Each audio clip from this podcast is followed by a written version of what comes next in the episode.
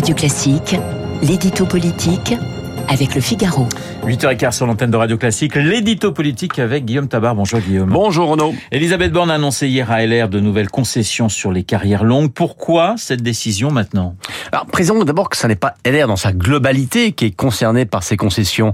Car dès son élection à la tête du parti, Éric Ciotti avait dit qu'il était prêt à soutenir la retraite à 64 ans moyennant bien sûr certaines conditions, sur les carrières longues précisément, et Elisabeth Borne avait déjà consenti à une évolution pour ceux qui avaient commencé à 21 ans. Une concession à 1 milliard d'euros quand même. Alors qu'est-ce qui n'allait pas? Eh bien, c'est que pour Aurélien Pradier et une dizaine, peut-être une vingtaine de députés de droite, le compte n'y était toujours pas. Ils voulaient plus et menaçaient de ne pas voter la réforme. Or, on le sait, hein, ça va se jouer à quelques voix.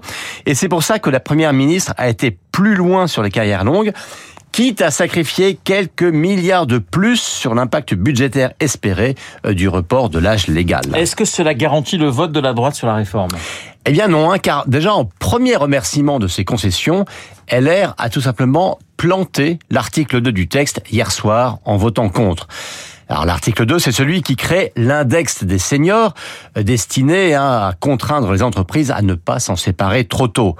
Euh, les arguments de LR, c'est dire que euh, il s'agit d'un cavalier législatif, à savoir que ces dispositions n'ont rien à voir avec un texte budgétaire. Or, vous savez que le fameux dispositif retenu, le 47.1, s'applique à un texte strictement budgétaire et que donc le Conseil constitutionnel pourrait le retoquer.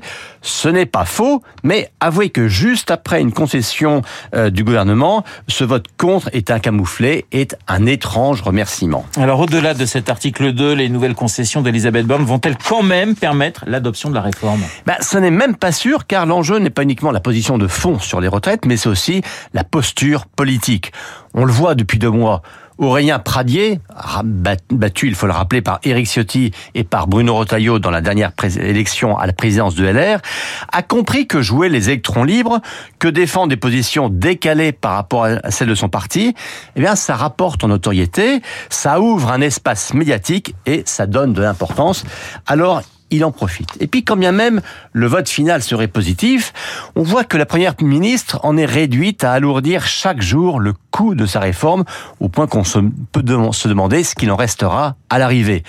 Alors avouez qu'il est quand même assez paradoxal de voir Elisabeth Borne résister au gros bataillon de la contestation, à la mobilisation de la rue, à l'oppression de la gauche, et céder à des minoritaires d'une ancienne armée décimée. Euh, Coréen Pradier et une dizaine de députés en obtiennent plus que 2 millions de manifestants. Qui l'aurait imaginé? L'édito politique signé Guillaume Tabar. Tout de suite, Guillaume Durand.